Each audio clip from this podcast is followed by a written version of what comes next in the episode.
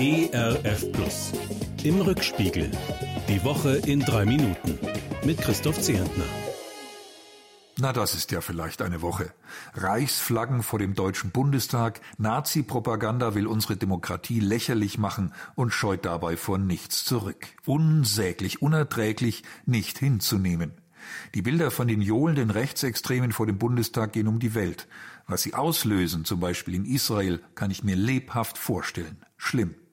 Ich finde, wer Seite an Seite mit solchen Wirrköpfen marschiert und demonstriert, für welches Ziel auch immer, der macht sich mitschuldig.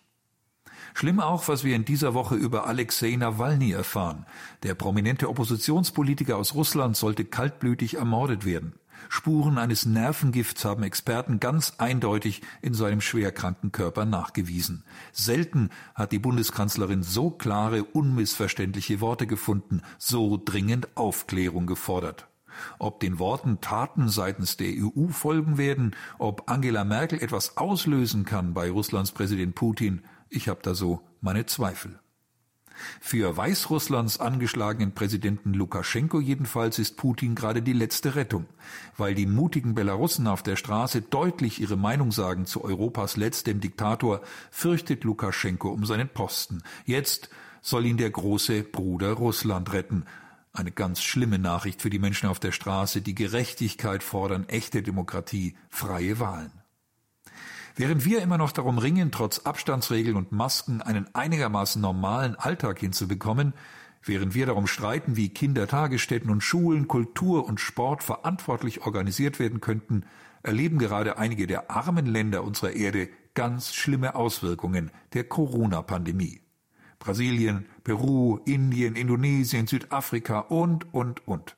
Was das Virus dort ausrichtet auf der Straße, in Krankenhäusern und in den Geldbeuteln der Ärmsten, können wir uns in unserem so sicheren Land kaum vorstellen.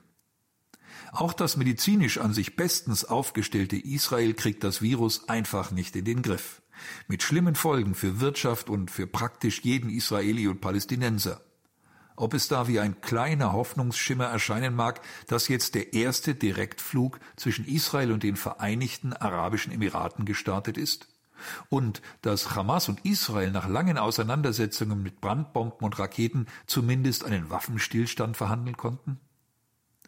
Geschockt bin ich auch heute noch von der schlimmen Nachricht aus Solingen. Dort steht seit gestern eine junge Mutter im Verdacht, fünf ihrer Kinder umgebracht zu haben. Was für eine schreckliche Not, was für ein Elend. Schlimm.